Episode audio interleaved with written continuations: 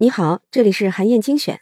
假设呀，发生了一起火灾事故，一个人呢，他正在路边给割草机加油。这个时候啊，另一个人抽着烟从旁边路过，烟灰飘过去，油桶里瞬间就冒起了火苗，引起了爆炸。你认为谁应该为这起火灾负责呢？有的人可能会说是抽烟的人有问题，也可能有人说是油桶的设计有问题。但是啊，《信息背后的信息》这本书的作者，哈佛大学肯尼迪学院。公共领导中心的主任马克思巴泽曼教授，他就指出，油桶的零售商也是火灾的责任人之一。其实啊，这场事故并不是虚构的，而是真实发生的事件。闪电战油桶公司曾经是美国最大的油桶制造商，占据了全美油桶市场百分之八十的份额。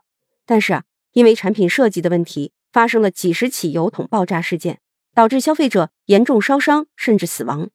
闪电战油桶公司被多次告上了法庭，巨额的诉讼费和赔偿金，最终啊让闪电战油桶公司破产了。可是事实上，在刚发生几起爆炸事故的时候呢，闪电战油桶公司就已经意识到了问题的严重性。他们提出了一个油桶设计优化方案，这个方案是给油桶安装一个类似避雷针的装置，只需要增加不到一美元的成本，就可以防止火苗窜进油桶，造成爆炸。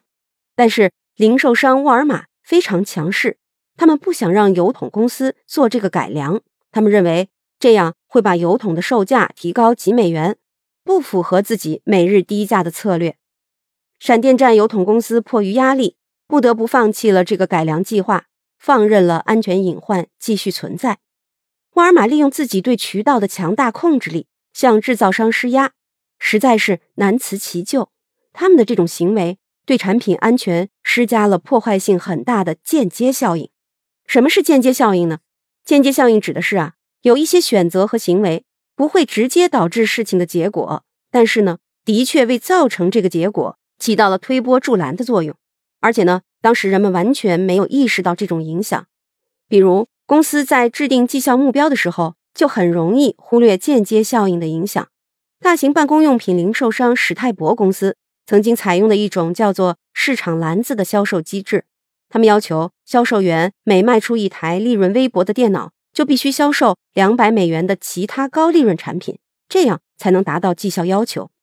销售员们为了提高自己的业绩，无奈之下呢，只能使用把无效顾客赶走的策略。也就是说，如果顾客不愿意买两百美元的高利润产品，销售员就会告诉他们电脑没货了。这种销售机制就带来了一种破坏力极强的间接效应，不但高利润的产品卖不出去，就连利润微薄的电脑销量也大幅度下降了，甚至产生了更严重的后果：客户的满意度降低了，公司的口碑和信誉也受到了损害。要想避开间接效应，你要提前一步思考，预想到你的做法可能会产生的各种问题。假设你们公司生产了一款冰箱，销量非常好。但是因为采用了最先进的技术，固定成本很高，而前期呀，你们公司为了打开市场，尽可能的压低了价格，利润空间已经非常小了。现在公司想要提高利润，回笼更多资金，用来搞研发，你们应该怎么做呢？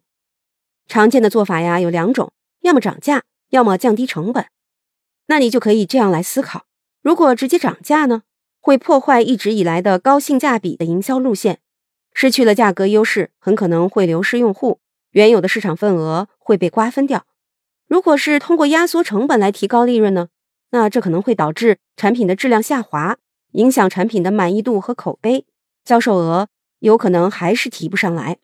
也就是说，你会发现呀，这两种方法都有可能产生破坏性的间接效应。所以，最好的做法就是这两种方法都不用，另辟蹊径。这时候。你可能就会想出其他更好的方法来，比如推出全新的高端系列产品，和原来的高性价比产品区分开。你看啊，像是小米公司就按照不同的产品定位，推出了标准版手机红米、升级版小米九和旗舰版小米十。总结一下啊，每个人每天平均要做出三万五千个决策，其中很多看似无关紧要的决策，都会引起间接效应，造成难以挽回的后果。如果能在做决策的时候就充分考虑间接效应的破坏性，把理性思考训练成直觉，就能避免很多隐藏的陷阱，做出更明智的决策。好，以上啊就是我为你分享的内容。我在阅读资料里为你准备了本期音频的金句卡片，欢迎你保存和转发，更欢迎你在评论区留言分享你的精彩观点。韩燕精选，明天见。